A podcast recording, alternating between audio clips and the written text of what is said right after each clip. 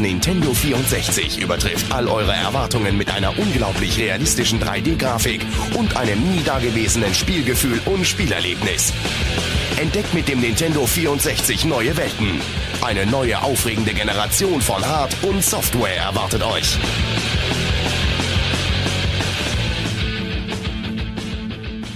Wunderschönen guten Tag zu nerdpodcast.de, dem Sonntagspodcast dieses Mal, der eigentlich nicht für alle frei verfügbar ist.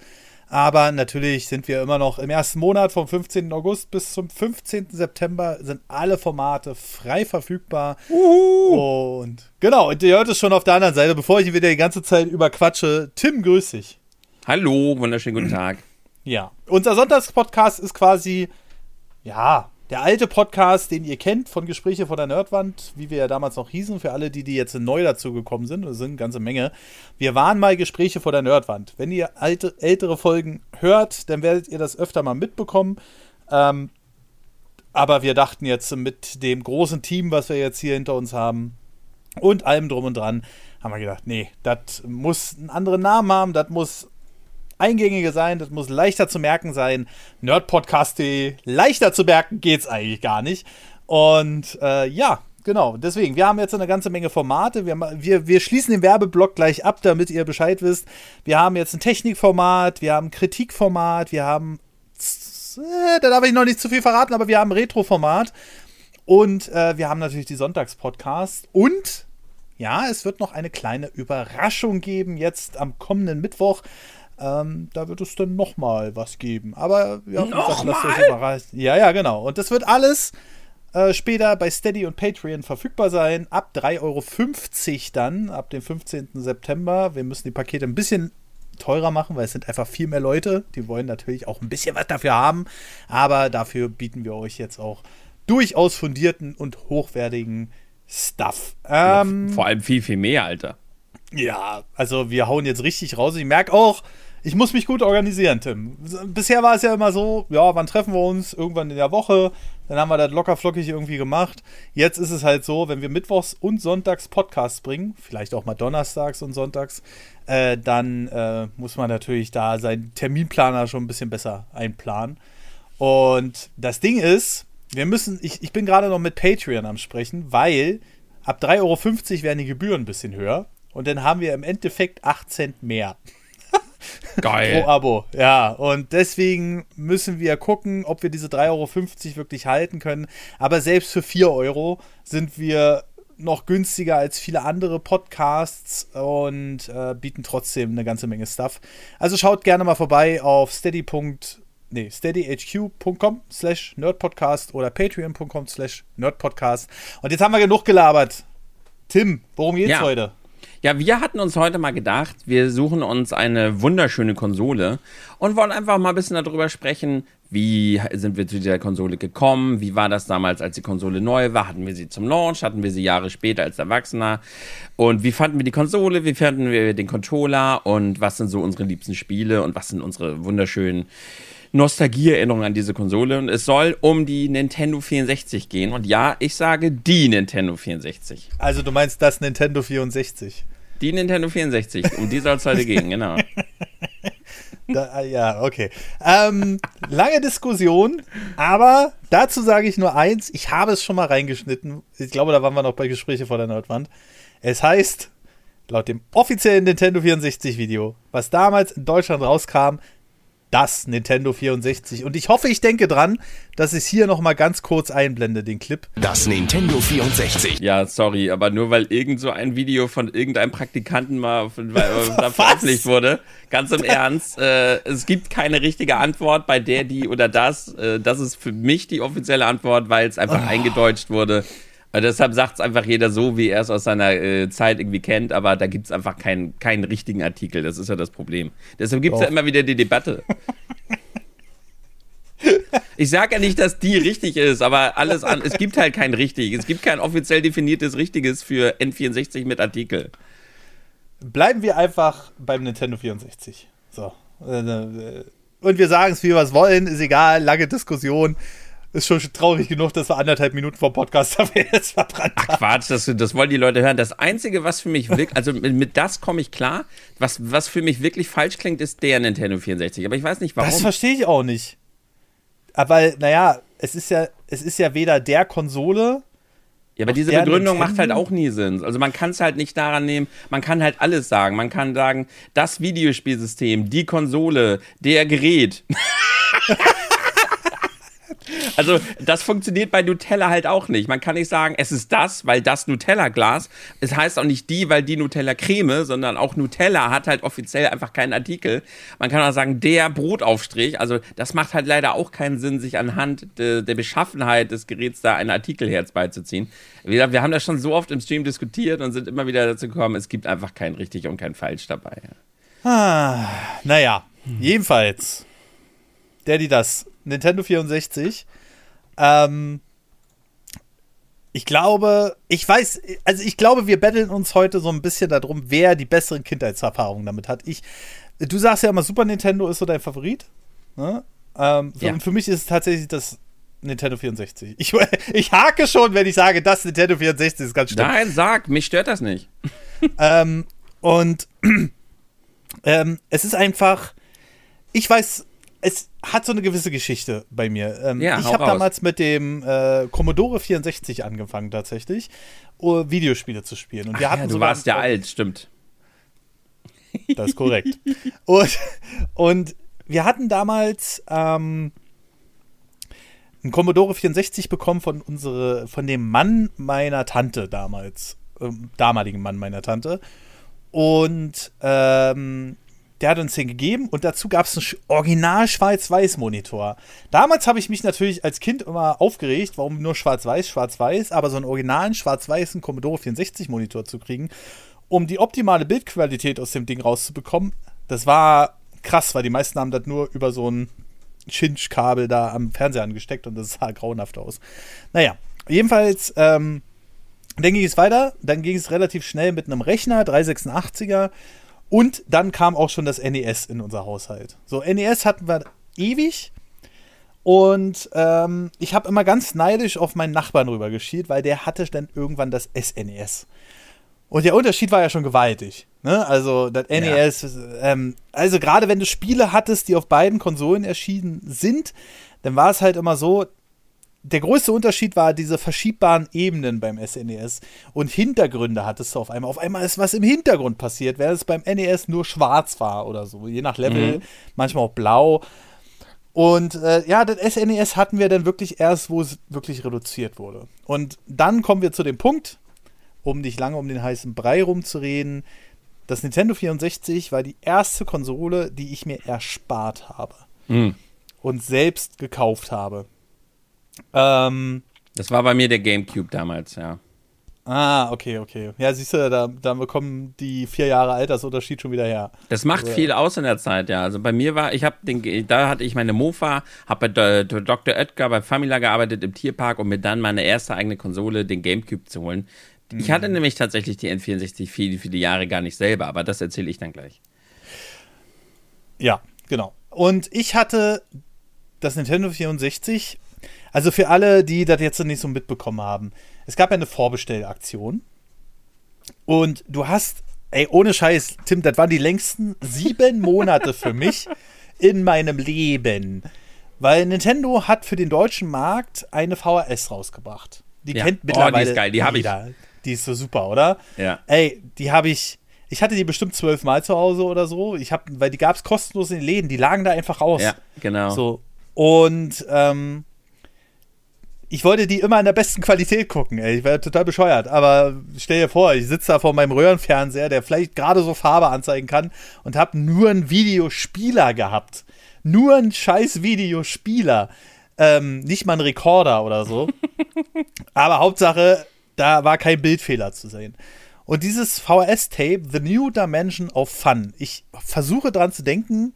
Ich hoffe, ich kann mir das endlich mal merken. Ich sage immer, ich äh, pack das in die Show Notes und dann vergesse ich es wieder. Ähm, versuche ich mal unten zu verlinken.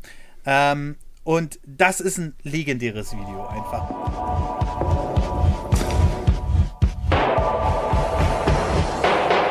Das ist es. Die Power von Nintendo 64.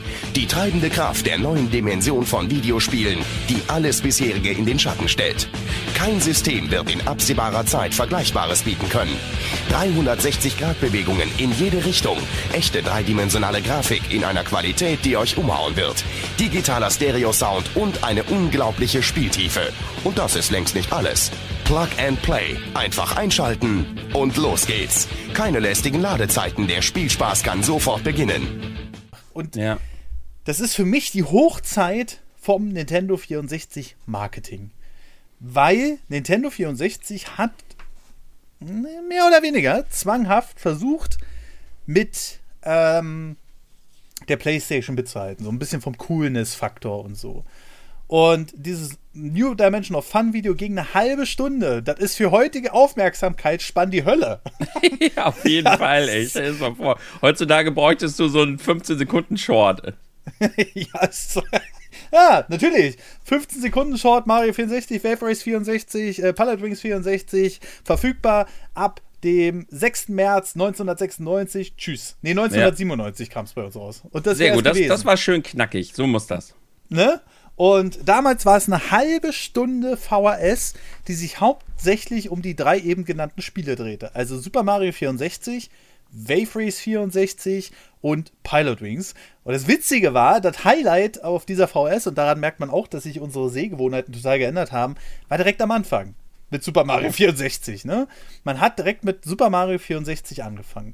Und ich hatte diese VHS ab dem Zeitpunkt, wo die im Laden auslag.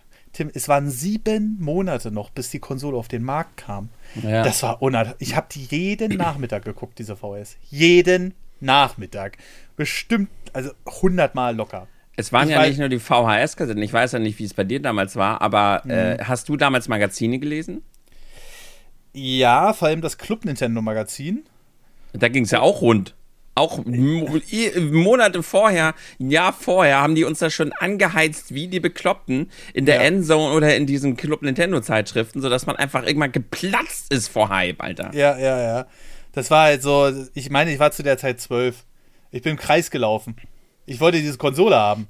Das, was man auch nochmal erwähnen muss an dieser Stelle, was ja immer wieder schwer ist, pass auf, ist immer, Opa erzählt vom Krieg und ich sag's immer oft in meinen Videos, aber es ist immer wieder wichtig, gerade den Jüngeren zu vermitteln, dass wir hier von einer Zeit reden, wo es nicht wirklich Internet gab. Und Ja. das sorgt halt dafür, dass wir nicht auf YouTube gehen konnten, uns irgendwie Previews. Es gab keine krassen Kanäle, die uns die ganze Zeit mit Ja. Leaks und neuen Gerüchten gefüttert haben, sondern alles, was wir bekommen haben, war diese VHS-Kassette oder halt das, was diese Magazine geschrieben haben. Oder vielleicht beim Super gab es so einen Spieleberater. Aber ansonsten war das alles in unserem Kopf. Dieser Ja. ganze Hype, unsere Fantasie ist halt komplett wild gesprudelt, weil wir halt Mhm. nicht komplett zugeschüttet wurden mit Milliarden an Infos von Leaks, Gerüchten und so weiter, sondern Ja, wir haben ja, halt ja. ein paar Infos bekommen und alles andere ist in unseren Kinderköpfen passiert. Und das hat diese Zeit so magisch gemacht. Und es war, äh, ja, es, also magisch ist genau das richtige Wort dafür, weil du hast, du hast dir das ausgemalt, du, du hast dir deine Zeit mit dem, mit der Konsole, egal was es jetzt war, einfach ausgemalt, wie cool das ist und wie toll das ist. Und das Geile ist, in dem Alter war es ja auch noch so, ja? Ja, also ja. Du, hast, du, du hast ja ein Spiel bekommen, Lass halt 100 Mark gekostet haben. Tatsächlich waren Nintendo-Spiele damals immer die günstigsten Spiele für die jeweiligen Konsolen, weil die mussten ja keine Lizenzgebühren für die Module zahlen und alles. War, wusste ich aber als Kind nicht. Für mich war Nintendo der Traum. Ja, dass Ja. das so eine, teilweise, sorry, aber manchmal schon so eine Arschlochfirma war in den früheren Zeiten, äh, war mir überhaupt nicht bewusst. Ähm, und diese Zeit hat man sich dann ausgemalt. Und dann sieben Monate lang. Sieben Monate. Heutzutage sind sieben Monate so scheiße, habe ich festgestellt. Die, die NEC kommt bald schon wieder, also meine jährliche Stream-Event. Und Weihnachten ist bald schon wieder dran. Ja. Und damals war das aber so, es war jeden Tag, Alter. Ich habe Schulbücher aufgeschlagen. Es war so diese, diese Dimension, dieses schlagt jetzt das Buch auf Seite 64 auf. Und die Leute mussten schon lachen, also meine Mitschüler, weil die ganz genau wussten, dass ich die ganze Zeit nur von diesen, dieser Konsole gelabert habe. Ja. Und was sie alles kann. Und wie sie einfach die Playstation zermalmen wird. Ja. Weil, oh, 64-Bit. Ist ja scheißegal, was das heißt. Das heißt ja nichts anderes, als dass das Speicherfeldinterface angewachsen ist. Aber 64-Bit haben gewirkt. Das war ja so diese Zeit, 8-Bit-Konsolen, 16-Bit-Konsolen, 32, 64-Bit. Und erst mit der Dreamcast, die sollte ja ursprünglich als 128-Bit-Konsole angeworben werden. Ähm, da war es dann aber weg, weil 128-Bit-Speicherinterface gab es damals einfach noch nicht. Und ähm, ja, und die, die, die, mussten ja schon mal lachen. Sicherlich haben sie im Hintergrund auch über mich gelästert, weil ich die ganze Zeit nur davon gesprochen habe. Wirklich, es, es war so krass. Ähm, und dann sollte der 6. März 1997 rankommen, also der Tag des Releases des Nintendo 64. Ja. Und ich habe es bei Spielemax vorbestellt. Und die haben, wie gesagt, ich war zwölf. Ich will es nochmal betonen. Ich stand in dem Laden, es war der 6. März, ich habe gesagt, hier, wo ist das Nintendo 64? Ich habe vorbestellt. Hier, ich habe die 64 Mark angezahlt. Das war nämlich auch so ein Ding äh, auf der VHS. Du hattest ein Heft dazu bekommen, da war ein Coupon dabei. Den, damit bist du zu deinem Händler deiner Wahl gegangen. Ich höre mich schon an wie der Typ auf der VHS. Ähm, damit bist du zum Händler deiner Wahl gegangen, hast die 64 Mark angezahlt, hast einen Kassenzettel bekommen über den Wert der 64 Mark. So viel zu kein Internet und so. Das ist keine Bestätigung per E-Mail oder ja, so. Ja, ja, ja. Ne? Und den musstest du aufbewahren. Wenn der nämlich weg war, dieser Coupon, dann haben die gesagt, nee, ist nicht. Wir wissen nichts von den 64 Mark. Und dann war deine Vorbestellung futsch. Und dann bin ich am 6. hin. Ich habe so, hier, Nintendo 64. Draußen standen schon groß die Pappaufsteller, die Spiele lagen aus, der Controller lag da in seiner Packung. Und dann sagen die, ja, tut mir leid, aber äh, du, äh, wir haben erstmal nur sechs Stück bekommen. Und ich war irgendwas ein anderer Platz. ich, ich war zwölf. In dem Laden angefangen zu flennen. Oh. Das soll so unangenehm gewesen sein für, für, die Verkäuferin. Weil ähm, zwei Tage später habe ich einen Anruf bekommen, ja, der Nintendo 64 ist da. Die haben sich wahrscheinlich auch gedacht, Alter, wenn der jetzt noch dreimal kommt und wir dem ja. jedes Mal sagen, du bist noch nicht auf der Liste, dann ähm, ich, ja, und dann habe ich meinen Nintendo 64 zwei Tage später in Empfang genommen. Hatte da allerdings auch wieder so eine schlechte Story. Ich hatte einen Riesenstreit mit meiner Mutter, weil die an mein Geld rangegangen ist. An mein gespartes Geld, was ich mir über diese sieben Monate, wo ich diese VHS geguckt habe, erspart habe. Diese 399 Mark damals. Uh. Und äh, meine Mutter ist an das Geld gegangen und wir hatten einen Riesenstreit. Ich habe die so zusammengeschissen. Ich war zwölf. Ähm, aber es ging das, um die N64. Ja, ja. Nee, nee, aber das war denn so, dass ähm, sie dann tatsächlich das Geld auch zurückgelegt hat. Ja? Okay. Und ähm, äh, dann bin ich halt hin zum Laden, bla bla bla. Hab mein Nintendo 64 und Mario 64 gekauft. Wobei, nee, stopp. Doch, Mario 64 halt, war das stopp. Spiel. Nee, nee, ich, ich dachte gerade, ich habe Wave Race zuerst gekauft, aber da habe ich jetzt was gerade durcheinander gehauen. Bin nach Hause, hab die Konsole angeschlossen und ich war und ich bin jetzt im Nachhinein froh, dass ich damals noch nicht so technisch versiert war wie heute. Denn das Nintendo 64 in der PAL-Version konnte ja nur 50 Hertz darstellen. Und schon damals hat sich Nintendo keine Mühe gemacht, irgendwas an Geschwindigkeit oder Balken anzupassen. Ich weiß nicht, ob du das mal mit. Sicherlich hast du das mit den PAL-Spielen mitbekommen, oder? Ja. Ja, dass sie langsamer liefen, du hattest Balken ja. oben und unten. Und ich laufe so los mit Mario, weil ich hatte schon gelernt, dass Mario mit dem Analogstick bewegt wird. Nachdem ich mal in einem Laden stand, da war nämlich schon ein japanisches N64 auf so einem Aufsteller. Ich natürlich ran, ja, wollte Mario bewegen und ging nicht. Der hat sich nicht bewegt. Und ich dachte so, warum nicht? Ja, weil ich die ganze Zeit auf Steuerkreuz gedrückt habe. Mhm. Und dann habe ich irgendwann diesen magischen Moment gehabt, und da können wir uns gleich drüber unterhalten, mit dem Controller, dass ich den Analogstick bewegt habe. Und ich dachte so, Alter, das ist die Zukunft. Und es ist auch die Zukunft gewesen. Ähm, und dann habe ich die Konsole angeschlossen und das erste, was ich mir so gedacht habe, weil, wie gesagt, ich habe diese VHS vorher hundertmal geguckt. Warum bewegt sich Mario so langsam? das war mein erster Gedanke, war mir dann aber nach 30 Minuten auch egal. Ja. Ähm, und dann habe ich Mario 64 gespielt. Aber es hat, glaube ich, insgesamt drei Jahre gedauert, bis ich es mal durchgespielt habe. Was? auf 120. ja, ja, auf 120 Sterne, meine ich. Und heutzutage in 50 Minuten. Ne? Ja, 70 Sterne, 50 Minuten, ja, ja aber äh, ja. Aber das ist so meine Geschichte, meine, meine, meine, meine, meine Leidensstory, mein, mein, mein Kennenlernen mit dem Nintendo 64. Äh, wie, wie war das denn bei dir, Tim?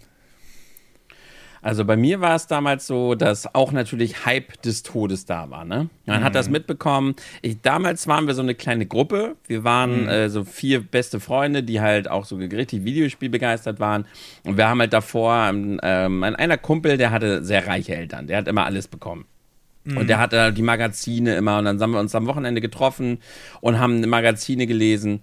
Und dann, weil wir waren so die Truppe, wir haben damals, als Pokémon Rot rauskam, haben wir uns halt äh, zu dritt hinter den Gameboy gesetzt. Hinter ja. den Gameboy gesetzt.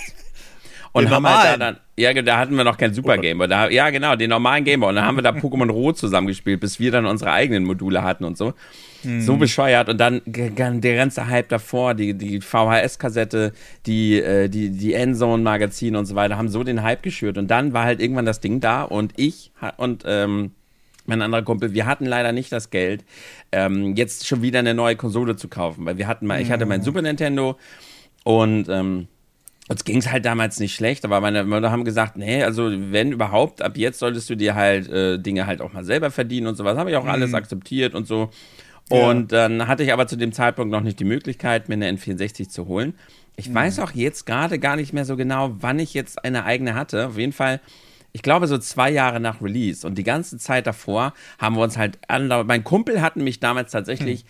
eine gewonnen. In der Endzone. Der hat damals, ja, der hat so Briefe hingeschickt und hat rumgetrickst. Der hat die mit so einer Zackenschere angeknipst und hat bunte Briefumschläge hingeschickt, damit die dann gezogen werden. Und das hat anscheinend geklappt. Und der wurde dann gezogen. Was? Dann hat, ja, ja, ja, ja, genau. Das war noch so richtig früher. Da wurden halt Briefe aus so einer Tombola gezogen. Ja. Da hatten sie noch so Fotos von den Briefen, die eingeschickt wurden bei der Ziehung und so. Und anscheinend haben sie ihn dafür nicht rausgekickt, sondern er hat gewonnen. Und dann hat er eine N64 bekommen mit Mario 64, mit Ocarina of Time und ich, irgend so einem anderen, ich glaube, es war Wave Race damals. War ein geiles Paket, ey. Ich weiß jetzt nicht, ob es Wave Race, ich weiß jetzt nicht genau, ob es, äh, kann ja nicht ganz sein, weil alle, nicht alle diese Spiele waren ja Launch-Spiele. Äh, also es müssen irgendwelche drei, nee, dann war es nicht Ocarina of Time. Also Mario 64 mhm. war ja mhm. damals Launch-Titel, es waren drei Launch-Titel irgendwie. Ja, ja. Wave Race, war Wave Race Launch-Titel?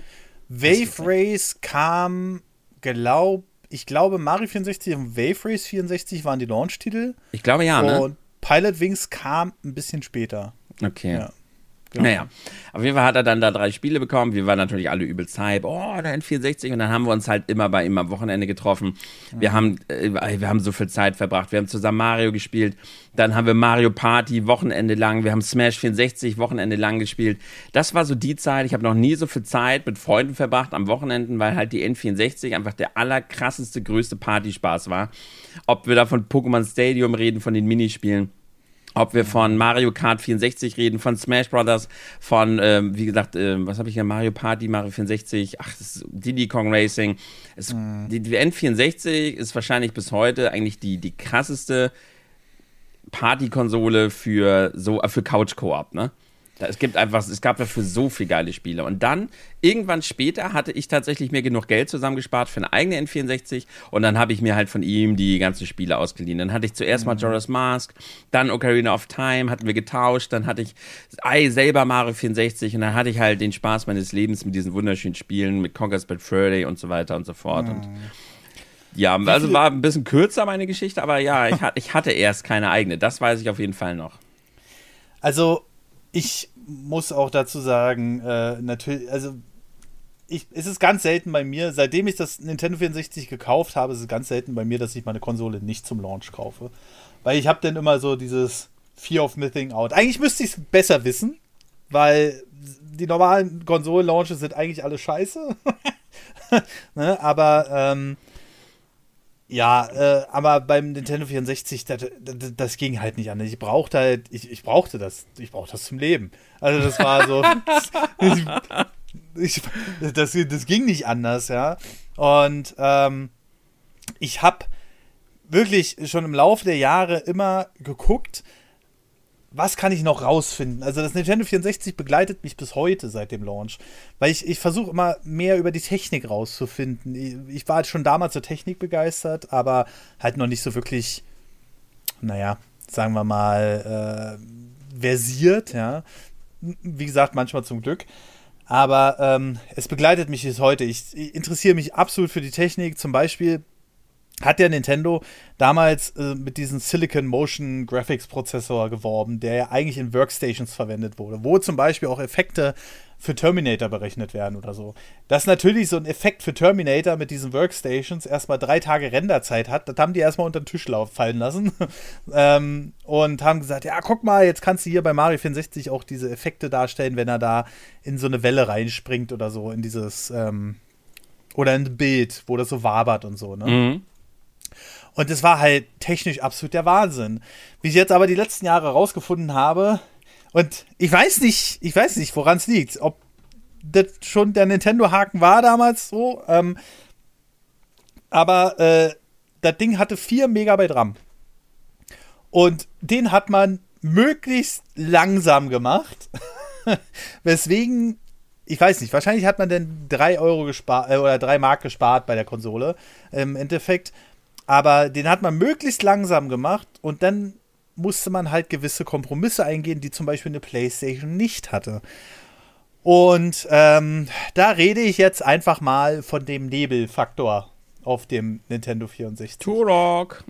der Turok ist das berühmteste Beispiel. Hast du das gespielt? Ja, habe ich gespielt.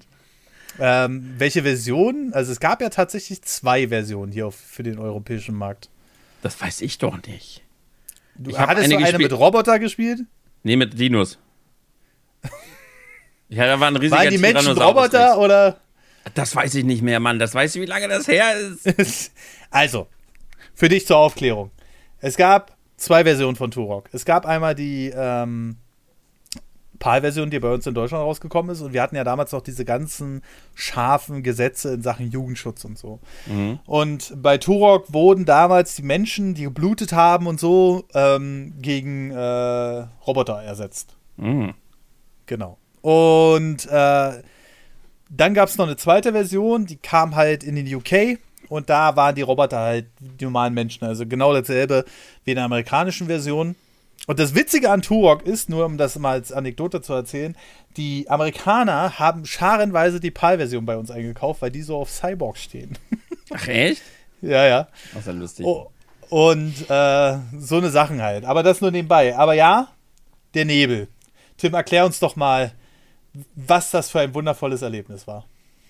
Also, ich hatte gerade schon Angst, ich soll jetzt erklären, warum der Nebel da war. Technik-Tim am Start. Nee, ich habe nee, gerade nee. schon geschwitzt.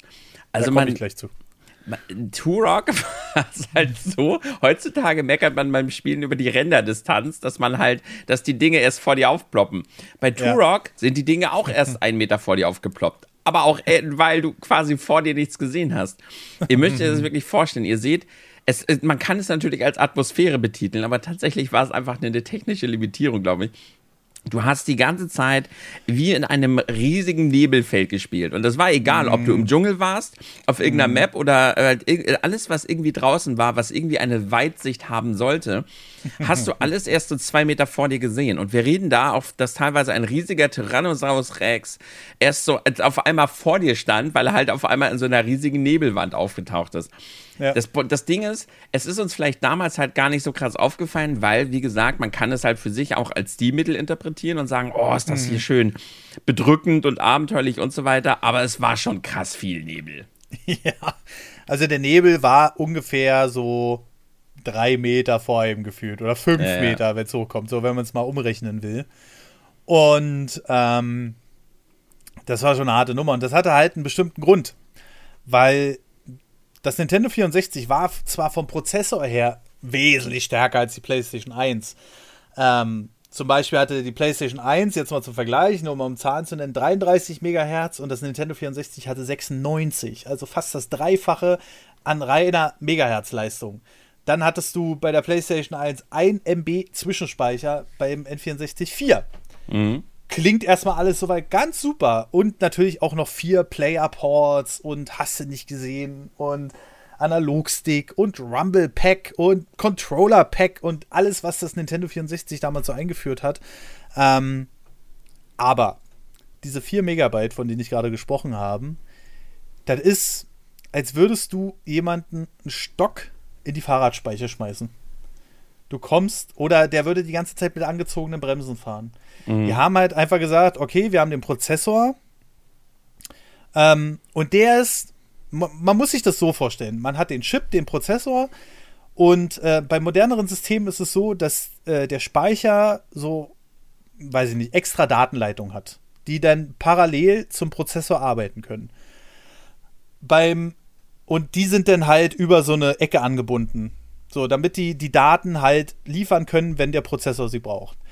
Beim Nintendo 64 war es so, hat sich Nintendo gedacht, wir sparen uns diese Datenleitung, die ein paar Cent kosten, und binden den Speicher über dieselbe Leitung wie den Prozessor an. Also das heißt, alles, was an Daten da war, musste erstmal durch den arschkriech langsamen Speicher zum Prozessor gelangen. Und deswegen kam so eine Nebelwende denn zustande, weil die gesagt haben, ja, ja, ist ja ganz schön und gut, dass das Spiel jetzt hier so toll aussieht, für damalige Verhältnisse natürlich. Turok war ein absolut technisches Meisterwerk, ne? Du konntest halt diese, ähm, du konntest Palmen da äh, kaputt schießen, die dann in sich zusammengefallen sind und sowas. Es war damals alles ganz toll. Aber äh, stell dir vor, du willst Fahrrad fahren und hast die ganze Zeit die Handbremse angezogen, weil einfach keine Daten kommen. Und deswegen haben sie sich gedacht, ja gut, dann machen wir diese Nebelwand davor, dann sieht niemand im Hintergrund, dass sich dieses Level, weil wir können nicht mehr Daten vorhalten, eigentlich direkt vor dem Spieler aufbaut. Weil du hast ja die Nebelwand davor. Ja. Und ähm, genau das war der Grund. Und ich verstehe sowas nicht. Im Nachhinein habe ich mir so, klar, schon da war der Nintendo-Haken da. Weißt du? so, wir machen hochmoderne Konsole. Und Nintendo war ja nicht immer so, dass sie gesagt haben, ja, ja, wir machen hier mal so Mittelklasse-Hardware und äh, dann machen wir unsere eigenen Spiele da drauf sondern Nintendo wollte damals mithalten. Die haben gesagt, wir haben die technisch beeindruckendste Konsole.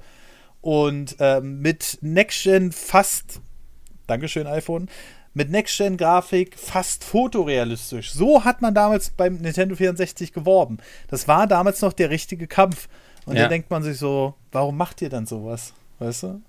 Aber ja, das ist der Hintergrund, dass, der, dass Nintendo 64 so eine Nebelwende in ganz vielen Spielen hatte. Auch Mario 64 hatte Nebel. Hast du das mitgekriegt? Mm, nee. Das ist tatsächlich, das verschleiert die ähm, Erinnerungen ganz gut. Und ähm, weil meistens, seien wir ehrlich, spielen wir Mario 64 auf dem Emulator heutzutage. Ist einfach auch bequemer für den Stream. Ach, und auf dem Emulator ist das nicht. Emulator rechnet das raus. Genau. Also du hast oh, immer gut, noch so wann habe ich das letzte Mal Mario 64 äh, auf äh, Konsole gespielt? Ja, ja, es, äh, das muss man sich mal angucken. Und Mario 64 hatte halt auch so äh, Dithering-Effekte. Also das heißt, dass du so scharfe Abtrennungen von einzelnen du Graustufen kriegst.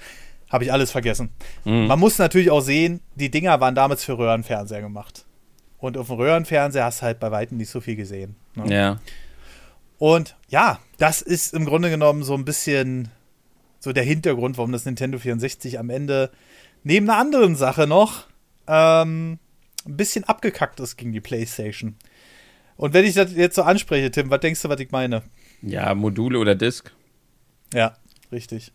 Ich meine, Nintendo hat damals mit den Ladezeiten geworben und das war auch ein krasser Effekt, ne? Du konntest ein modernes 3D-Spiel, nachdem du es anderthalb Jahre gewöhnt warst auf der PlayStation, ähm, konntest du ein modernes 3D-Spiel halt sofort laden. Du hast die Konsole angeschaltet. Ach, die gute alte Zeit. Da wäre ich wieder nostalgisch. Aber du hast die Modulreihen, Konsole angeschaltet, konntest sofort loslegen. Es ist halt immer noch geil. Also, ich hätte das in der heutigen Zeit auch immer noch gerne wieder. Aber ja, die Ladezeiten waren leider nicht alles. Wie wir ja mittlerweile wissen, hat die PlayStation durch die Disc aus vielen anderen Gründen natürlich äh, den Kampf dann gewonnen.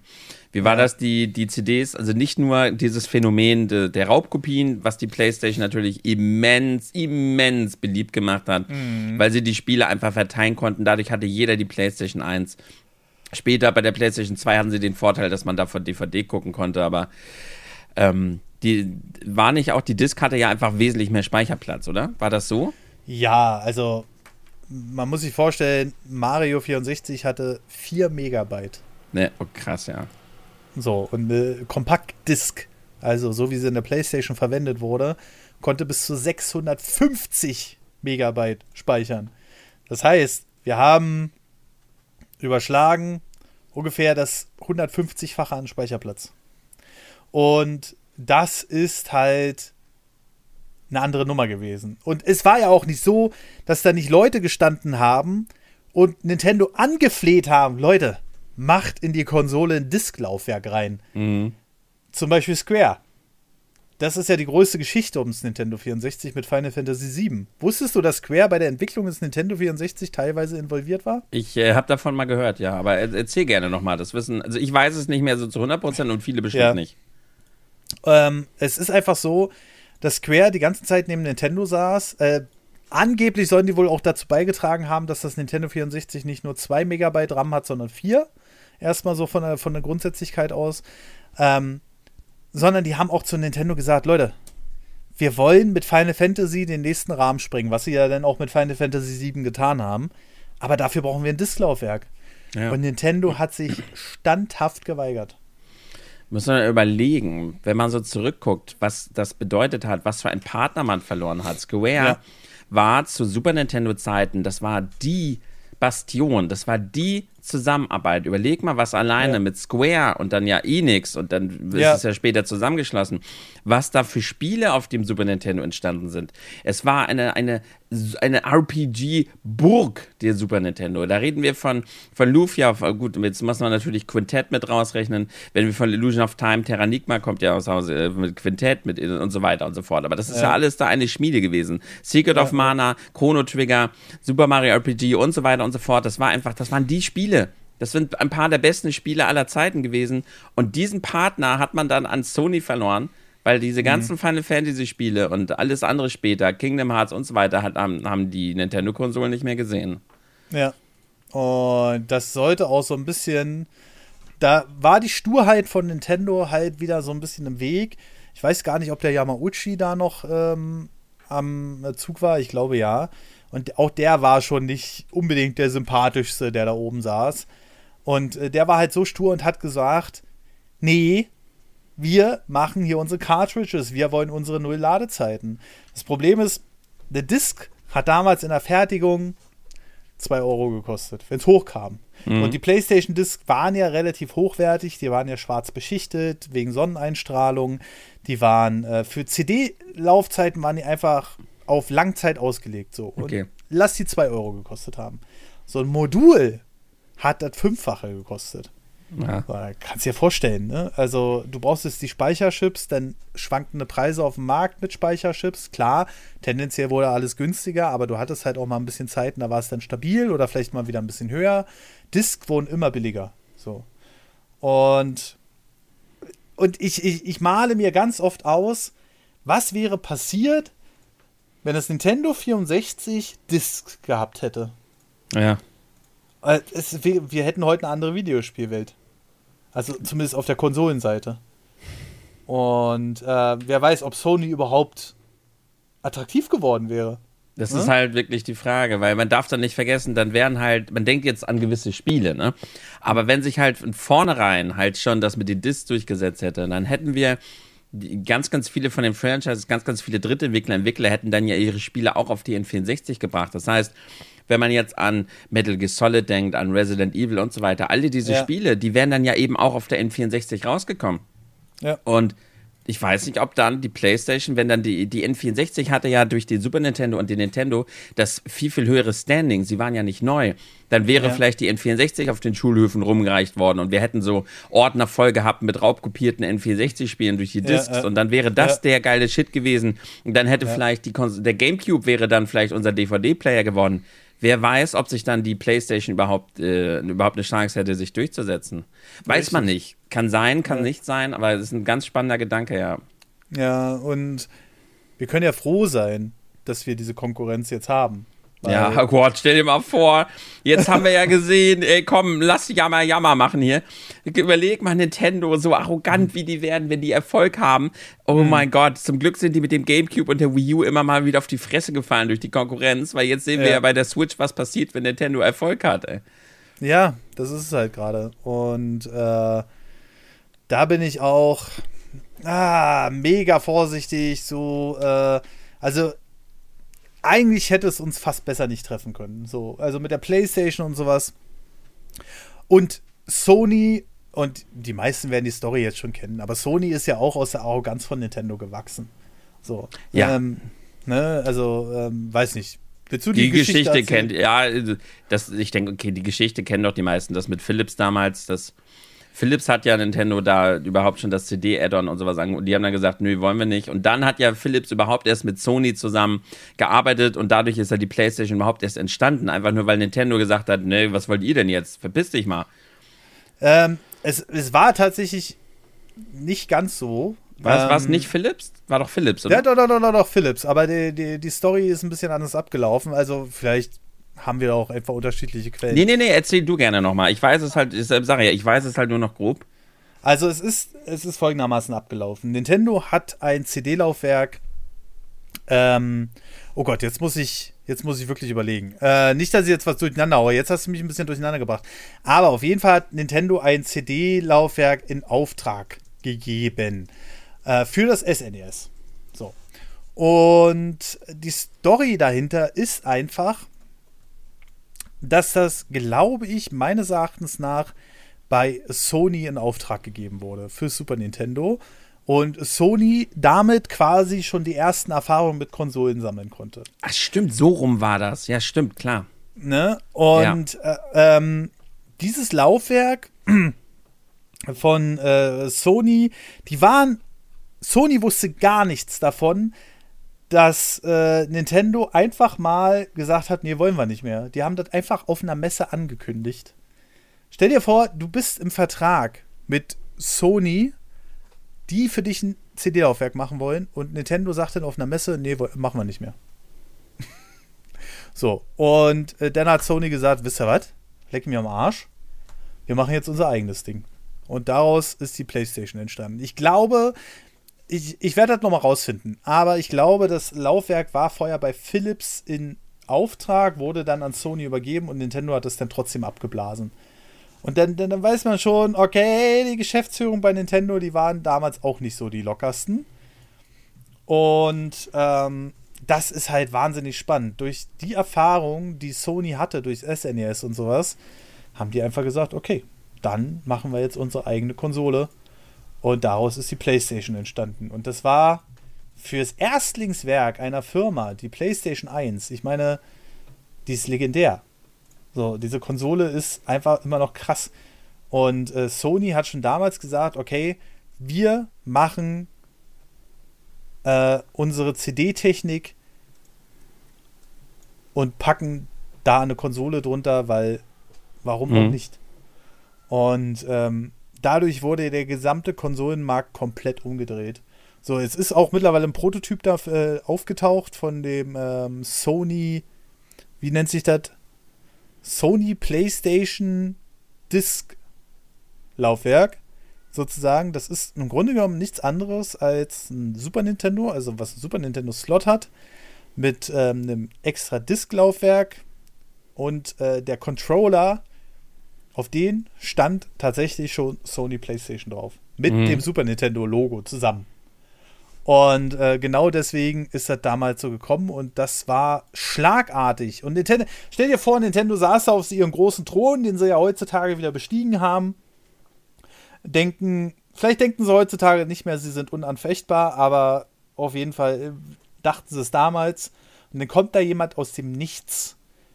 Ähm, natürlich gab es schon Sega oder so, aber die konnten nie richtig mit Nintendo mithalten ähm, im Insgesamten. Und da kommt da jemand aus Nichts und überrollt einfach deine 3D-Konsole, obwohl du die Ja. stärkere Konsole hast, obwohl du ähm, die Nintendo-Franchises hast. Ich meine, am Ende hat sich das Nintendo 64 32 Millionen Mal verkauft und die PlayStation 1 102 Millionen Mal.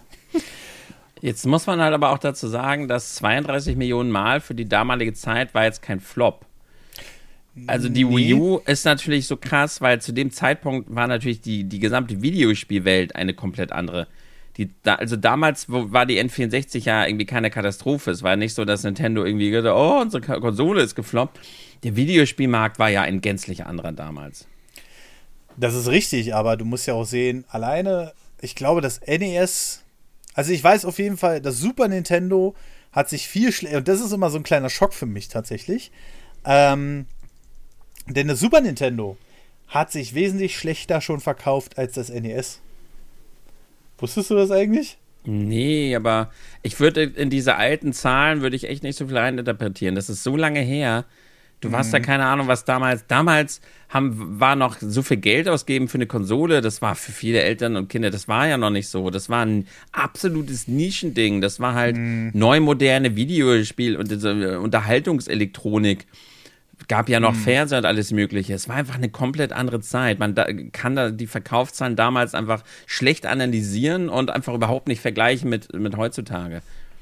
Also ich habe hier jetzt mal äh, natürlich aus meinem Gehirn meine Liste rausgeklappt, ja. Ähm, und also ich kann dir sagen, Nintendo 64, 32 Millionen Mal. Sega Genesis, also das heißt das Sega Mega Drive, so wie es bei uns hieß, 34 Millionen Mal. Und dann kommt schon das Super Nintendo Entertainment System, das SNES mit 49,1 Millionen Einheiten und das Nintendo Entertainment System hat sich nochmal 20 Millionen, nee, Quatsch, Blödsinn. 61 Millionen Einheiten. Sorry, jetzt hatte ich einen kleinen, aber 12 Millionen Mal mehr verkauft. Also schon, wir hatten schon beim SNES, und ich verstehe es bis heute nicht. Du sagst, ist eine Nische, ja, vielleicht war das NES auch ein bisschen günstiger. Ähm, aber schon das SNES hat sich ein bisschen schlechter verkauft als das NES, was ich, was ich immer noch erstaunlich finde. Wenn aber wir von den Zahlen. nicht. Also ich habe ja auch viele Videos auch von amerikanischen YouTubern und sowas gesehen. Der NES, und ich glaube, das kann man vielleicht schlecht nachempfinden, gerade wenn man, vielleicht war, in Deutschland war es wahrscheinlich einfach nicht so das Ding. Aber der mhm. NES war einfach der übelste Hype. Der NES ja. hat eine, hat, mit, man da muss das mal oft erwähnen, was der NES und die Ära von Nintendo zu Zeiten des NES hat Videospiele eigentlich überhaupt erst äh, on the map gepackt quasi. Der NES mhm. war eine der krassesten Medienhypes, die wahrscheinlich irgendein Gerät jemals auf der Welt ausgelöst hat. Das Ding mhm. war überall. Äh, gerade, äh, gerade, ich glaube, viel mehr tatsächlich noch in der Resten, äh, restlichen westlichen Welt und vor allem in Japan als bei uns in Deutschland vielleicht. Wir haben das vielleicht gar nicht so mitbekommen, aber immer wenn ich Videos sehe von amerikanischen YouTubern, wie die über die Zeit sprechen, damals vom NES, wie, wie präsent dieses Ding war und dass das, obwohl das so lange her ist, sich so oft verkauft hat, wenn man das mhm. mal in Relation setzt. Ich habe gerade ein Video gemacht über Super Mario Bros. 3. Ist dem, äh, hast du mal mit, wir haben es nicht so mitbekommen. Das Spiel war überall. Das hatte Plakate in New York, überall. Das war beworben in den Fernsehen, ständig im Fernsehen. Es hatte äh, Magazine überall drauf. Dieses Ding hatte den übelsten Medienhype, weil es das beste NES-Spiel bis dato, so gilt es ja tatsächlich.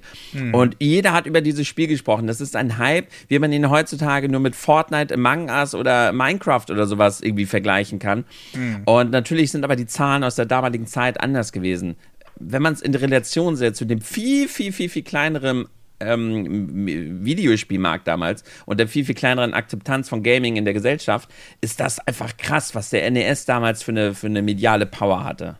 Hm. Ähm, also, es ist absolut, ne? Also, und vor allem, die haben ja den Videospielmarkt wieder gerettet damals. Ja, ja. Und aus der Position kam ja Nintendo nach diesem Crash. Und ähm, ja, ich, ich finde es trotzdem immer so ein bisschen so für mich so, huch. Und wenn wir dann mal so betrachten, wie sich der Videospielmarkt so entwickelt hat, das, sind das schon krasse Zahlen. Denn ich sag mal, die richtigen Überflieger sind halt PlayStation 2 mit 158 Millionen Einheiten. Aber da war der Hype halt wirklich unreal. Also ja, das war auch Wahnsinn. Podcast. Die PlayStation 2 ist auch eine Sache für sich, aber wie gesagt, das war dann auch der DVD-Player und da auch wieder Raubkopien und so weiter. Es hatte einfach jeder eine PlayStation 2, weil man ja. quasi umsonst Spiele dafür bekommen hat und man konnte, man konnte DVDs, das war krass. Ja, aber die war schon Hype, wo sie damals äh, an den Markt ging. Die hat ja 869 Mark gekostet, PlayStation 2. Wahnsinn. 869 Mark. Was umgerechnet ist, weil viele fragen mich heutzutage. Damals wäre es ungefähr die Hälfte in Euro gewesen. Also damals hätte die PlayStation 2 schon 435 Euro gekostet. Mhm. Das muss man sich geben. 435 Euro in der Zeit sind so viel Geld. Ist ja Wahnsinn. So, dann ähm, muss ich aber feststellen, bis auf diese Überflieger, und damit meine ich jetzt PlayStation 2, Nintendo DS, ähm, hat sich gar nicht so krass viel auf dem Markt getan. Also wir, trotz der viel größeren Verbreitung von äh, Konsolen und so, ähm, sind wir jetzt nicht so weit über den Verkaufszahlen wie man sich das wünschen will. Also man muss, man muss halt mal sehen, aber viel hat halt auch Mobile übernommen und so, ne? Also viele Leute. PC aber auch, ne? Ja, PC ist wieder zurückgekommen, das ist der Wahnsinn. Ne? PC nimmt halt auch viel weg. Viel, wer hatte denn damals einen PC? Zum NES? Ich. Ja aber, zu, ja, aber was hattest du da für einen PC? Da hattest du einen Amiga oder was? Nein, Ah. nein, nein, nein, nein. Ich, ich hatte schon relativ früh, also erst hatte ich einen 386er, das ist halt so ein klassischer DOS-PC gewesen. Ähm, und dann ging es halt irgendwann schon relativ schnell mit meinen Aufrüstwaren los. Das war ja die Zeit, wo du alle zwei Monate Grafikkarte gekauft Ja, hast. okay, Also du bist da aber auch speziell. Worauf ich hinaus will, ist, es hatte kaum jemand einen PC zu Hause. Mhm. Vielleicht dann mal irgendwer, irgendwelche Eltern, aber PC, vor allem richtiges Gaming auf dem PC, das war Mhm. halt nichts. Du- Da konntest du nicht die Konsolenspiele auf dem PC spielen. Also, dass quasi, dass, dass dein Zockmedium der PC war, anstatt einer Konsole, das war damals nicht. Und Ja. das, das darf man auch nicht vergessen. Das ist ja heutzutage, ist, wenn du sagst, okay, ich bin Gamer, worauf zocke ich? Mhm. Ja, PC. Da kann ich alle alten Spiele emulieren, ich bin glücklich, ich Ja, habe ja, viele ja. der modernen Spiele kommen auf den PC. Das heißt, da nimmt die, P- P- die PC-Welt und wie du sagst, äh, Mobile-Welt nimmt ja den Konsolen da wahrscheinlich einen Brocken weg an Verkäufen. Ne? Ja, auf jeden Fall. Also äh, der Markt ändert sich immer wieder und ähm, ja, aber das Nintendo 64, wie gesagt, 32,93 Millionen Einheiten, ähm, hat sich damit ein bisschen schlechter verkauft als das Mega Drive. Ähm, die, wenn wir da drunter ansiedeln, nach dem Nintendo 64 kam noch der GameCube mit 21,74 Millionen Einheiten. Ne, ähm, Immerhin hat der GameCube die 20 geschafft. Ja, und dann haben wir noch, also die unteren Plätze belegen aktuell die Wii U. Die ist auf letzten Platz bei den Konsolen, die ich hier sehe, mit 13,56 Millionen Einheiten. Das ist so wenig. Die, das ist so wahnsinnig wenig. Und jetzt, und jetzt ähm, kommt Nintendo äh, halt das erst, also deswegen, und die PlayStation hat sich eigentlich konstant gut verkauft. Mhm. Ne? Erster Platz PlayStation 2 mit 158 Millionen Einheiten. Ob das jemals gebrochen wird, ey. Ja, ich weiß nicht. Die Switch, wenn Nintendo alles richtig macht, kommt auf jeden Fall in die Region. PlayStation 4, 116 Millionen Einheiten, wird demnächst von der Switch überholt. Die ist nämlich bei 111 Millionen Einheiten. Ja, das schafft die. Dann haben wir die PlayStation 3. Ja, nicht jetzt der Riesenerfolg, aber immer noch 87 Millionen Einheiten. Also für PlayStation-Verhältnisse meine ich. Ja, ne? ja. Und ähm, dann haben wir die originale PlayStation mit 102 Millionen Einheiten. Also insgesamt gesehen ist Sony auf dem Konsolenmarkt viel erfolgreicher mit den Konsolen als Nintendo. Ähm, und ja, ich weiß nicht aus, aus welcher Position Nintendo, ob die immer noch zerren von ihrem NES-Hype, aber egal. Wollen wir mal von den Verkaufszahlen wegkommen, kommen wir doch mal zu dem, was das Nintendo 64 alles eingeführt hat. Und da fangen wir natürlich bei dem offensichtlichsten an. Oder auf die breite Fläche eingeführt hat. Ich will es korrekt formulieren. Ähm, und zwar den Analogstick. Mhm. Wie war das für dich das erste Mal? Habe ich nicht mehr so die mega Erinnerung dran. Ich, also ich meine, dass ich relativ schnell damit klarkomme. Es waren halt einfach die, generell diese, diese Spiele. Also es war nicht nur der Analogstick, das war natürlich ein Teil des Ganzen, aber Videospielfiguren in der dritten Dimension zu spielen, erneut. Damals war jetzt nicht, nicht großartig PC-Gaming so das Ding. Da hat man vielleicht mal mit Maus, aber jetzt so mit dem Stick, die Figuren in 3D, das Gehirn musste das überhaupt erstmal verstehen. Ja. Und das kann man halt so schwer vermitteln, aber ein Mario 64 zu spielen, einen Ocarina of Time zu spielen damals, das war für uns ein. Für uns gab es diese dritte Dimension damals nicht. Für uns war Videospiele Ja. von links nach rechts. Wir kannten Ja. Filme, aber selber sich bewegen, selber steuern in einer 3D-Welt, das war für uns unmöglich. Das war für uns eine neue Offenbarung. Und auf einmal konnten wir selber in einer 3D-Welt rumlaufen. Das war so, so, so Mindblow für uns. Ja. Wir waren halt dabei, als unser Kopf die dritte Dimension in Gaming eröffnet wurde. Und das musste man überhaupt erstmal verstehen und begreifen. Und das war für mich damals Super Mario 64, wo ich dann halt so, ich so, oh, das geht? Das ist fotorealistisch. Ja, dieses fotorealistisch. Also, egal, ich glaube, äh, wenn wir in Zukunft noch mehr ähm, Konsolen, äh, also fotorealistisch war so der die ersten 3DFX-Karten für den PC raus. Ihr habt jetzt fotorealistische Spiegelungen. Nein, das ist totaler Quatsch. Das war einfach nur eine silberne Fläche, die ein bisschen bunt dargestellt hat. Aber es sah halt so viel besser aus als das, was man vorher hatte. Ja. Und äh, das Nintendo 64 war ja technisch auch weit überlegen. Du hattest gefilterte Texturen, also zur PlayStation. Du hattest Glanzeffekte, du hattest diese Waber-Effekte bei Mario 64. Und das war der absolute Hammer. Das war ein Riesensprung zum, zur PlayStation. Ne? Ähm, und ja, nicht nur der Analogstick, sondern Nintendo hat ja auch mit der Konsole so einiges eingeführt. Wie bist du denn eigentlich mit dem Controller generell klargekommen? Sehr gut. Aber ich habe auch relativ schnell angefangen, ihn richtig zu halten. Und zwar die, die linke Hand an die Mitte. ja, richtig. Also, und tatsächlich, ich weiß nicht, ob das einfach gut funktioniert hat bei der Konsole damals, aber ähm, es hat auch kaum Spiele gegeben, die irgendwie auf beides gesetzt haben. Ich glaube, ein, zwei Spiele oder so, die beides mal genutzt haben mit dem Steuerkreuz. Aber in den meisten Fällen hast du den Analogstick benutzt. So, und Ja.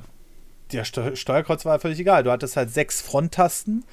Und das war so Nintendo-typisch auch wieder so, wir, so nach dem Prinzip, wir wollen, oder zumindest wir wollen vorgeben, wofür die Tasten da sind. Das hat sich aber ganz schnell erledigt. Denn der Controller, der wurde ja mit Mario 64 entwickelt.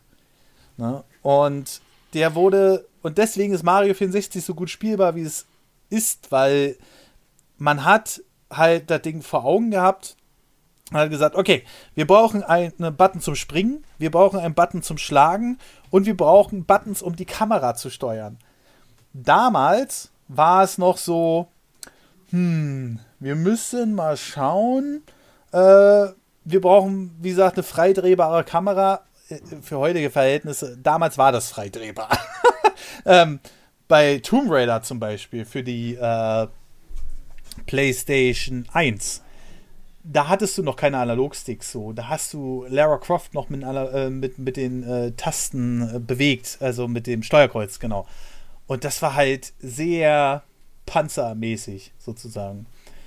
Und dann haben wir aber auch noch ähm, Sachen gehabt. Äh, Mario 64 war halt das Spiel, was auf den Controller ausgelegt war, auch wenn man das Steuerkreuz und die L-Taste nie benutzt hat. Aber alles andere, oder zum Beispiel auch den Z-Button unten am Controller. Der Den find Z-Button war so geil.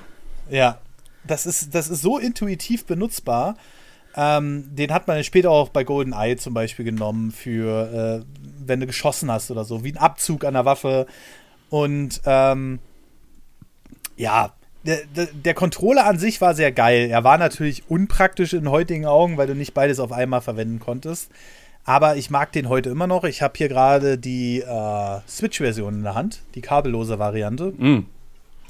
Und ähm, ich mag den bis heute noch. Und der war auch gut verarbeitet. Du hattest noch, erstens, du hattest kein Stick-Drift, dafür hatte das Ding andere Probleme. Können wir gleich auch noch äh, drauf zu sprechen kommen.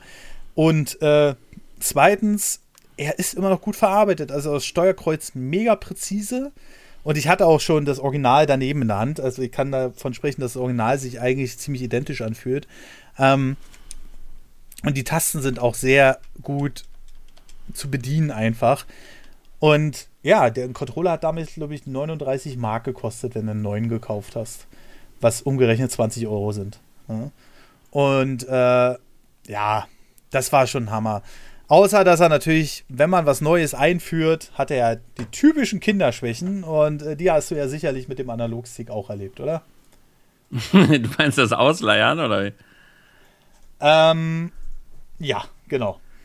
Ja, gut. Jetzt kann man natürlich auch dazu sagen, warum sind denn, warum sind denn die meisten N64-Controller so ausgeleiert? Da gucken wir auf ein ganz besonderes Spiel, äh, was wahrscheinlich daran schuld ist, dass 90% aller Analogsticks ausgeleiert sind. Vielen Dank, Mario Party.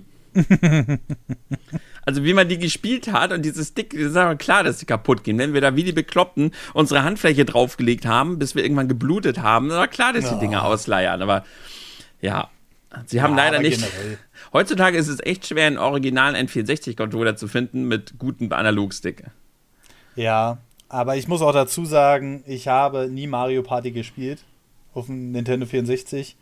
Buh. Und ja, aber ich habe das nie gespielt. Ähm, und trotzdem waren die Controller irgendwann im Arsch. Ja, also das die stimmt gingen schon. einfach kaputt davon, dass du sie benutzt hast. Ja. Und äh, auch wenn du dir mal einen neuen gekauft hast, das hat nicht lange gehalten. Und es lag einfach daran, dass diese, dass das einfach noch eine andere Konstruktion war als die heutigen Analog-Sticks. Die sind halt nicht so gelagert oder so, sondern es waren einfach zwei Plastikschalen, die ineinander gesteckt waren. Und links oder rechts und oben war dann jeweils ein Drehrad. Und daran hat er festgestellt, wo Mario halt langgelaufen ist. Und diese Plastikschalen haben sich halt irgendwann abgerieben. Und damit hielt er nicht mehr richtig. Und das war's dann. Und äh, ja, das war aber so das erste große Ding. Wie gesagt, Z-Button haben sie eingeführt. Und dann haben sie sich gesagt, wir machen noch mehr. Wir führen das Rumble Pack ein. Und äh, hattest du mal das Original? Wie, was original? Gibt, Rumble Pack. Gibt's ein Fake Rumble Pack? Natürlich gibt es Fake Rumble Packs. Ja, okay, aber warum, ja, okay, wa- warum fragst du? Also hatte man nicht das Original? Ich hatte das ganz normale Original Rumble Pack damals, ja. Okay, naja, kann ja auch sein, dass du einfach darauf verzichtet hast. Also, äh, Nö, das hat, wir waren ja in so einer Gruppe und irgendwann, mit welchem Spiel kam das irgendwann dazu? Irgendein Light Spiel, Wars. was mit, ja stimmt, Light Wars hatten wir, damit kam das dazu und was kam Genau. mit Pokémon Stadium dazu? Das Transfer Pack. Das Transfer Pack, stimmt, ja. ja, ja, ja. Nee, denn man muss auch äh, sehen, dass der Controller vom Nintendo 64 hinten einen Modulschacht hatte. Da haben Ja. halt Memory Cards reingepasst. Die hat man bei der PlayStation in die Konsole gesteckt. Fand ich immer ein bisschen schöner bei der PlayStation, aber gut, hey, ist ja auch Geschmackssache. Ähm, aber du konntest halt auch ein Rumble Pack reinstecken in den Controller und dann hat der vibriert. Was heutzutage völlig selbstverständlich ist, dass wir Vibrationsmotoren in Controllern drin haben, war damals das erste Mal. Und ich weiß nicht, ob du mal jemals den Werbespot dazu gesehen hast zu Light Na Wars, klar. wo der einfach Light Wars gespielt hat mit dem Rumble Pack und dann lag der am Ende tot im Sessel. Äh, äh, ich dachte so, was? und mein Vater so, also der ist ja jetzt nicht so gut. und äh, und ich, ich habe das gar nicht gereicht. So, ist doch cool. Ja. Und ähm, ja, das, der große Nachteil vom Rumble Pack war allerdings, das Ding hat Batterien gebraucht. Du musstest Ja. zwei AAA-Batterien da reinstecken, also diese etwas kleineren Gameboy-Batterien, will ich es mal nennen. Und äh, das war halt so, wo ich dachte, warum? Und du konntest es halt nur als Rumble Pack benutzen. Ich hatte tatsächlich, weil du gerade so schön gefragt hast, da will ich gleich nochmal drauf zu sprechen kommen, das Tremor Pack. Und das war der absolut heiße Scheiß, weil du musstest dich beim Nintendo 64, weil meistens wurde nur der erste Controller von den Spielen unterstützt, musstest du dich entscheiden. Entweder du willst speichern oder du willst das Rumble Pack drin haben. Das heißt, wenn das Spiel die Funktion nicht unterstützt hat, das auszutauschen während des Spiels, konntest du nicht speichern, weil Ja, du wolltest ja. ja das Rumble Pack haben. Ja. Und da gab es das Tremor Pack. Das war halt der Hammer. Weil, erstens, du hattest ein viel stärkeres Rumble Pack, was ohne Batterien funktioniert hat. Das war schon holla die Waldfee. Und du hattest insgesamt vier Memory Cards drin, die du umschalten konntest. Und äh, dann gab es noch das Tremor Pack 2 irgendwann. Es war auch viel schlanker. Es war lauter als das Rumble Pack. Das Rumble Pack war ja relativ gut verarbeitet, war relativ gut gedämpft. Es war lauter, aber es hat auch viel stärker vibriert. Das war mein Ding so. Und das, das habe ich gefeiert einfach von dem Hersteller. Ich habe auch noch irgendwo eins hier rumliegen. Das habe ich tatsächlich zu einem N64 dazu gekriegt. Denn ich habe mir einen Nintendo 64 umbauen lassen auf HDMI und hatte aber kein Netzteil dazu. So, wenn du dann bei eBay geguckt hast, ein neues Netzteil, ein Original ist von Nintendo, 35 Euro.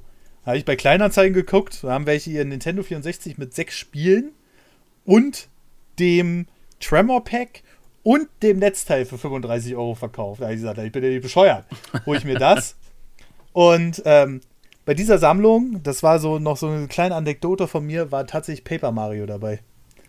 Für 35 Euro. Krass. Neben vier anderen Spielen noch. Kann man sich gar nicht mehr vorstellen heutzutage. Nee, nee, nee. War schon damals nicht vorstellbar. Die hat einfach keine Ahnung. So, und ähm, habe ich natürlich sofort, ich so, ja, kommt in gute Hände. Und ka- kam ja auch in gute Hände, aber wollte natürlich so schnell wie möglich weg. Ich dachte mir, vielleicht kriegt ihr noch mit, was die da gerade macht. Ähm, und dann gab es halt noch das Transfer Pack.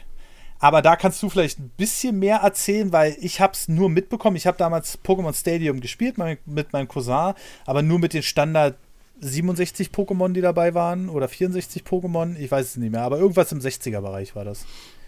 Also das Transfer Pack war ja vor allem deshalb damals so wichtig, weil wir als Pokémon Stadium war halt damals für uns auch wieder so, so boah, was? Geil, Pokémon in 3D, unsere geliebten Viecher konnten wir dann da gegeneinander antreten lassen, aber alle diese Pokémon da drinnen, die waren dann halt, ich sag mal, die waren halt vorgegeben. Das heißt, mhm. wenn du wirklich mit deinen eigenen Pokémon spielen wolltest, ohne diese, die Pokémon da drinnen, die hatten weirde Attacken, die hatten natürlich auch weirde Namen, weil es natürlich absichtlich ist, dass die so weirde Namen haben. Aber ja. wenn du halt mit deinen eigenen Pokémon spielen wolltest, die du hochgezogen, die du trainiert hast, mit denen mhm. du die ganzen Jahre liebevoll deine Zeit verbracht hast, dann brauchtest du halt das Transfer Pack.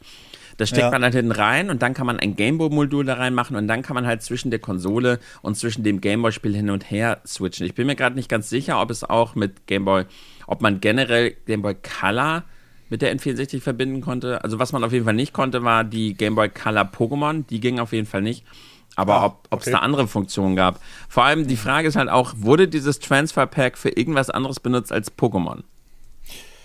Ging uh. es nicht mit Mario Golf? Ach ja, klar. Mario Golf, ah, dann, dann geht's. Mario Golf und Mario Tennis ging nämlich auch. Weil mhm. da konntest du ja äh, die Charaktere in die, in die Spiele bringen. Und Mario Golf war ja meine, glaube ich, äh, oder Mario Tennis, es gab da halt dieses eine Game Boy Color Spiel. Und das konntest du dann nämlich auch mit den Transfer Fact äh, verbinden und dann halt Charaktere auf deine Spiele bringen, die du gar nicht freispielen mhm. konntest. Stimmt. Ja, ja. Also was natürlich noch schön gewesen wäre, äh, wenn man darüber einfach wie beim klassischen Super Game Boy oder so die Game Boy Spiele hätte spielen können. Ja. Aber das ging leider nicht mit dem Transfer. Ach, ich rede auch Schwachsinn gerade. Natürlich ging das mit den Game Boy Color Spielen, weil in Pokémon Stadium 2 konntest du ja dann von Pokémon Gold und Silber die Pokémon rüber transferieren. Meine Fresse Tim, Alter. ja, jedenfalls ist, war es ein interessantes Zubehör, aber kaum genutzt. Ne? Also es gab auch so ganz weirdes Dritthersteller-Zubehör. Ähm, ich hatte mal einen Controller, also es gab ganz viele Dritthersteller-Controller, die sind generell alle auseinandergefallen. Ich hatte mal so ein Ding von einem Dritthersteller, der hatte links und rechts nicht diese Hörnchen dran, sondern der war dann einfach, der hatte zwar Mitte des Hörnchen und war links und rechts so ein bisschen ausgeformt, so wie ein Super Nintendo-Controller, aber der hatte einen Analogstick aus Metall. So, und da dachte ich, alter geil, den kaufst du dir, Richtig gut. Kein Ding mehr mit Ausleihen. Ja. Wäre das Ding nicht einfach nach gefühlt sechs Wochen einfach auseinandergefallen. Wirklich, es ist während des Spiels einfach auseinandergefallen. Ich hatte zwei Hälften davon in der Hand und ich dachte so, das kann nicht wahr sein. Es war eine ganz schlimme Zeit mit Drittherstellern, Controllern. Ähm, und äh, da gab es auch eins, das sah aus wie so ein, boah, ich weiß gar nicht, wie ich das beschreiben kann. Aber nehmen wir einfach mal das Mittelstück einfach vom N64-Controller und schneiden links und rechts ab. Mhm. Ähm, und dann hast du nur noch dieses Dreieck übrig. Und da war oben ein Rad drauf mit den vier C-Knöpfen. Und das war für Rennspiele gedacht. Hat nie funktioniert, die Scheiße, weil es super unpräzise war. Aber die Hersteller haben sich gesagt, ja geil, machen wir. So, also es gab einen Haufen Nintendo 64 Zubehör. Ja. Ähm, dann gab es aber noch eine interessante Sache und ich weiß nicht, ob das so die gute Entscheidung war, aber das absolute Highlight war dann für mich damals als Technikfreak und das mit der Technik hat sich auch immer weiterentwickelt, ähm, das Expansion Pack. Mhm, mh. Oh, so ein herrliches Ding. Ja, es war einfach eine 4 Megabyte Speichererweiterung. Das heißt, du hast den Speicher vom Nintendo 64 nochmal verdoppelt. Und damit waren halt höhere Auflösungen möglich, aber die restliche Prozessorleistung hat überhaupt nicht dafür gereicht für die höhere Auflösung. Ne, äh, zum Beispiel Donkey Kong 64 hat das komplett vorausgesetzte Ding. Ja, das stimmt. Ne, sonst hättest du das Spiel nicht spielen können, weil es zu viele verschiedene Texturen hatte und so weiter und so fort. Und ähm, das äh, war halt so eine Grafik. Hattest du das? Damals? Das Expansion Pack, ja, hat, weiß ich, weil ich habe damals Donkey Kong 64 gespielt. Also irgendeiner von uns hatte die ganzen Dinger immer, weil wir waren, wie gesagt, meistens eine Gruppe, wir haben uns Dinge äh, hin und her ausgeliehen. Hm. Aber viel wichtiger noch, hat nicht ein viel, viel wichtigeres Spiel damals das Expansion Pack vorausgesetzt, nämlich Majora's Mask? Habe ich nie so richtig gespielt. Ich meine nämlich, Majora's Mask hat das mich auch vorausgesetzt. Und dementsprechend brauchten wir natürlich das Expansion Pack, weil Majora's mhm. Mask, drittbestes mhm. Zelda, äh, wollten wir natürlich spielen. Das war absolute ja. Liebe. Und das war der Punkt, warum viele das Expansion Pack in der Zeit halt gebraucht und äh, auch getauscht haben. Ja. Glaub, bei Perfect Dark war es, glaube ich, nicht vorausgesetzt, aber es war empfohlen, weil es dann, glaube mhm. ich, einfach viel, viel besser läuft. Bei, ähm, warte mal, was war denn noch das eine Spiel? Ich glaube, okay, ähm, hier James Bond, hat das nicht auch irgendwie davon profitiert?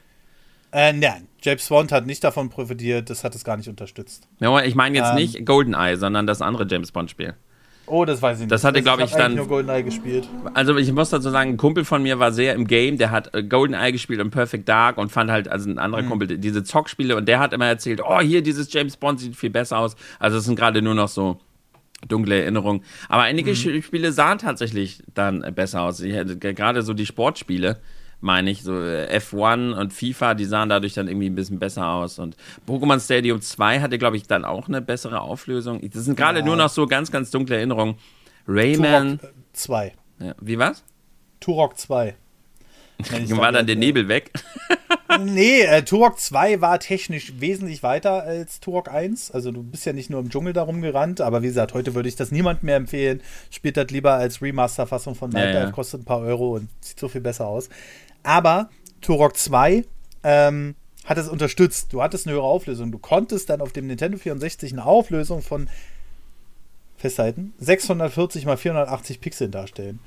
Die meisten Spiele liefen mit 320 mal 200 Pixeln oder so. Also so ein bisschen DOS-mäßig. Fett. Ähm, und dafür hatte das Spiel dann aber leichte Frame-Drops in fast jeder Szene. Und es ist in einigen Leveln, da musstest du auf so einen Dinosaurier reiten und Gebäude zerstören. Und sobald die Dinger explodiert sind, hattest du sage und schreibe laut Digital Foundry noch sechs Frames. und ähm, ja, oder auch viele Spiele damals, da kann man ja auch kurz drauf zum Sprechen kommen. Zum Beispiel Zelda OOT, Ocarina of Time, lief mit 18 Frames in der PAL-Version. 18 Frames. Und soll ich was sagen? Dadurch, dass du halt ein gutes Frame-Pacing hattest, also nicht irgendwie eine ungleichmäßige Frame-Ausgabe, war mir scheißegal. So. Und ähm, es lief trotzdem, du hast es trotzdem gespielt. So. Und ein Röhrenfernseher hat das natürlich auch noch mal ein bisschen besser äh, interpoliert. Ja. Ähm, aber Expansion Pack war halt manchmal nice, aber manchmal auch zu viel. Wir hatten auch einen Dritthersteller Expansion Pack, ja, auch die gab es, weil das einfach mal 30 Mark billiger war. Äh, Problem ist halt bloß,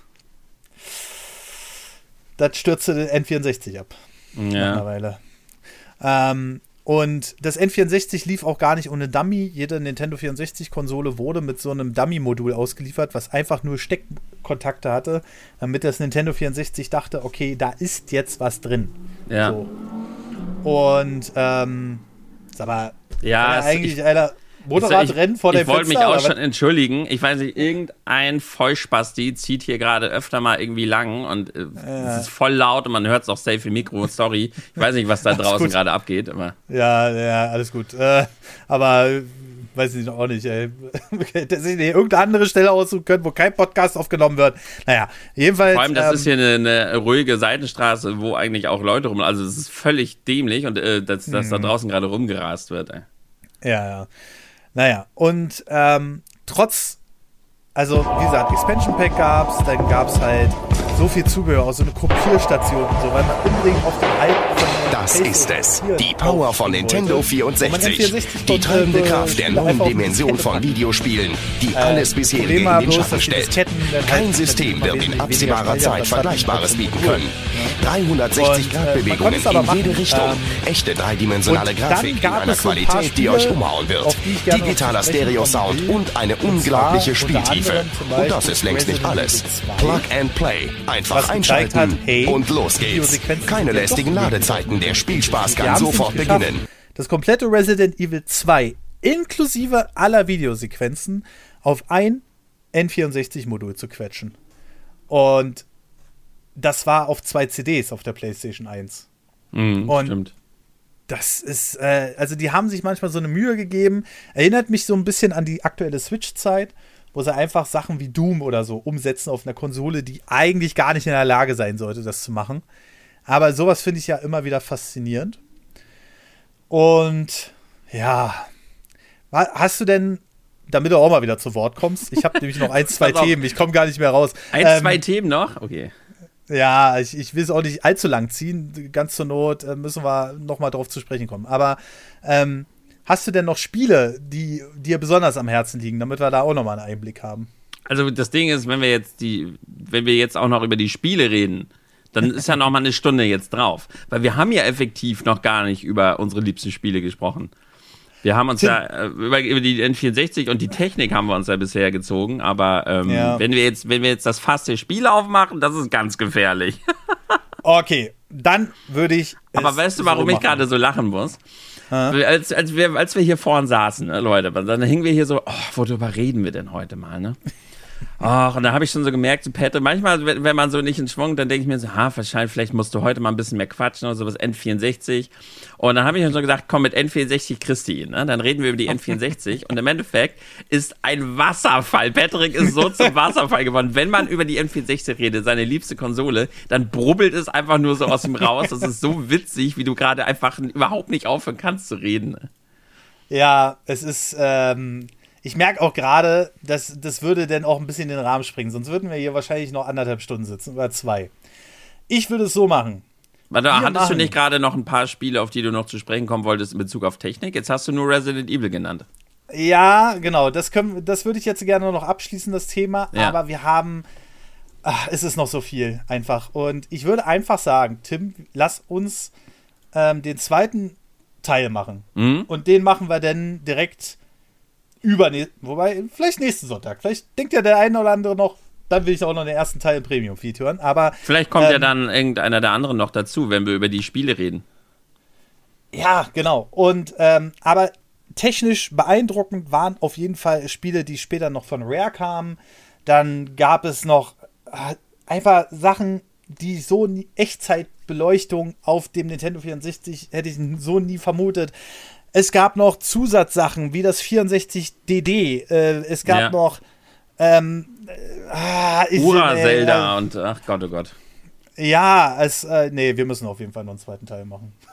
und die N64 hat wahrscheinlich das bis heute bekloppteste, absurdeste und dämlichste Spiel, was hier auf Nintendo-Plattform rausgekommen sind. Da reden wir das nächste Mal drüber. Ja, und deswegen, wir, wir werden hier nicht äh, zu Rande kommen mit unserer Podcast-Zeit. Ähm, und äh, ja, also wir werden definitiv noch einen zweiten Teil nächsten Sonntag machen. Ich muss bloß mal gucken, wann ich mit dem mit dir aufnehme, weil ich bis zum einschließlich 17. weg bin. Vielleicht müssen wir ihn dann direkt am Sonntag aufnehmen, aber kriegen wir auf jeden Fall hin. Und ähm, ja, das war erstmal tatsächlich der nicht geplante Teil 1 zum Nintendo 64. Ähm, und äh, ja, ich, nee, ich kann auch einfach nicht aufhören. Das ist so. Wir Warum haben auch. Die Konsole hat halt einfach für uns sehr viel bedeutet. Es war Kindheit. Sie ist einfach auch wirklich geschichtlich einfach sehr interessant, weil sie gerade zu einem Zeitpunkt kam, wo Nintendo die krasse Hochburg war. Gut, Sega war ein bisschen da. Dann kam auf einmal die Konkurrenz dazu und warum und wie, wie hat sich das entwickelt. Die Konsole ist einfach abseits der geilen Spiele einfach super interessant. Richtig, genau. Und ähm, da müssen wir auf jeden Fall noch einen zweiten Teil machen. Vielleicht kriegen wir ja noch einen der, der Retro- Leute, die gleich mal gelästert haben über das Nintendo 64, ja. äh, da muss ich ja auch gleich mal, hier kommen hier neu in den Podcast, ja, und lä lästern hier mal. Nee, ne, Quatsch. Aber ähm, hört da auch gerne rein. Die haben nämlich letztes Mal über Aladdin gesprochen, tatsächlich. Also die, den Spielen haben wir auch jetzt ganz neu. Und mir fällt gerade ein, Momentan können ihr alle den Premium-Feed hören. Also ihr verpasst dann auch nichts, wenn wir nächsten ähm, Sonntag dann Teil 2 zum Nintendo 64 aufnehmen. Aber natürlich ist das auch nur dank eurer Unterstützung möglich. Denn ähm, wir sind. Wir sind gut gewachsen, jetzt seitdem wir den Reboot gemacht haben. Und es kommt ja noch einiges mehr. Die neue Webseite, ähm, die äh, äh, direkt äh, Steady und Spotify-Abos, dann werden natürlich die Retro-Leute auch öfter mal ab dem 5-Euro-Tier Umfragen machen, welches Spiel sie als nächstes besprechen sollen. Wir werden halt wesentlich äh, interaktiver. Und wir haben, ihr merkt es ja, wir kloppen jetzt jede Woche zwei Podcasts raus. Ähm, und das sind insgesamt acht Podcasts jetzt im Monat, sechs Leute, also äh, auf jeden Fall eine ganze Menge. Ja, ja, eine ganze Menge mehr Stuff jetzt mittlerweile. Und ähm, ja, es ist so, dass wir natürlich im Namen aller, also jeder, der das hier unterstützt, ist natürlich absolut auf den Thron zu setzen und natürlich auch alle Zuhörer, äh, die den Podcast hier hören, weiterteilen und so weiter. Da bedanken wir uns natürlich ganz lieb, äh, dass ihr auch die freien Folgen regelmäßig hört und so weiter und so fort. Aber wir haben natürlich auch noch ab einem gewissen Tier haben wir auch noch ein paar Leute, die hier in jeder Folge erwähnt werden. Und das sind in dem Fall Primebox, Robin396, Neodoom, Mike, Jim Kirk, David Mechler, Smile, Dominik Emser, Janis Just, Florian Sonntag, Pitchien, äh, Patrick Kaiser, Caro Zeitler und natürlich der Axel Swiss. Und ja, es ist einfach so, ihr macht das Projekt hier groß und wir hoffen einfach, dass wir auch weiterhin jetzt wachsen in den nächsten Monaten, vielleicht auch ein, zwei Jahren und dass wir dann irgendwann sagen können, wisst ihr was? Wir mieten uns jetzt einfach mal einen Raum und jeder, egal welchen Tier ihr habt, kriegt eine Eintrittskarte, bis dieser Raum voll ist. Ohne Ui. Extrakosten. Ja, als Live-Auftritt. So, als er, unsere Live-Premiere. Und das ist ein großes Ziel, was wir erreichen wollen, ähm, wo ich natürlich dann die anderen Leute auch ein bisschen drauf einstellen muss, aber es äh, ist, ich will einfach, dass du wir, Gönner, du. ja, genau, dass wir, äh, dass wir jetzt diesen dieses Momentum im Podcast nutzen und ähm, bin ganz stolz darauf, dass jetzt so viele Unterstützer dazu gekommen sind. Und ja, das war der erste Teil zum Nintendo 64. Scheiße. Also mir ist schon während des Gesprächs so eingefallen, oh, das kannst du noch sagen, das kannst ja, du noch sagen. Fuck, das musst du noch sagen. Ja, es da fehlt witzig. ja noch das. Ja. Und, äh, es ja. war echt schön zuzuhören, wie man gemerkt hat, wieder, ach, das noch und hier, das ist halt deine Konsole, du bist da äh, einfach noch immer emotionaler als ich. Das ist irgendwie schön zu hören. Also bei mir, mir wird es so gehen mit dem Super Nintendo, da könnte ich nicht aufhören. Ne? Du, wir haben noch eine ganze Menge Sonntagspodcasts ja. vor uns. Und äh, sicherlich ähm, wird man das dann auch mal mit den anderen machen können, die dann im äh, äh hier so neu dazugekommen sind. Ähm, die haben alle Bock auf den Podcast und äh, das macht mich auch sehr stolz. Ähm, ja, und deswegen werden wir einfach sehen, dass wir auch weiterhin damit äh, weitermachen ich bin raus für heute, ich bin müde. und, und ähm, ja, ich bedanke mich bei dir, Tim. War ein wunderbares Gespräch. Ich hoffe, du kommst nächstes Mal wieder ein bisschen mehr zu Wort, aber. Auch alles gut. Äh, wenn, wenn, wenn jemand im Partner, wie gesagt, wenn, beim letzten Mal bin ich nicht zu Wort gekommen, weil ich keine Ahnung hatte von dem Thema und dieses Mal, mhm. weil du einfach so geblubbert hast. Aber das ist schön, dann sitzt man hier, man hört jetzt zu und wenn jemand so leidenschaftlich dabei ist, was soll ich mich da großartig dazwischen quetschen? Ne? Ja, aber das ist halt das ist es halt, weil manchmal, manchmal komme ich da auch nicht raus. Ja. Gut, okay, das war der erste Teil. Zum dritten Mal. Vielen lieben Dank fürs Zuhören und bis zum nächsten Podcast. Tschüss. Tschüssli Müsli.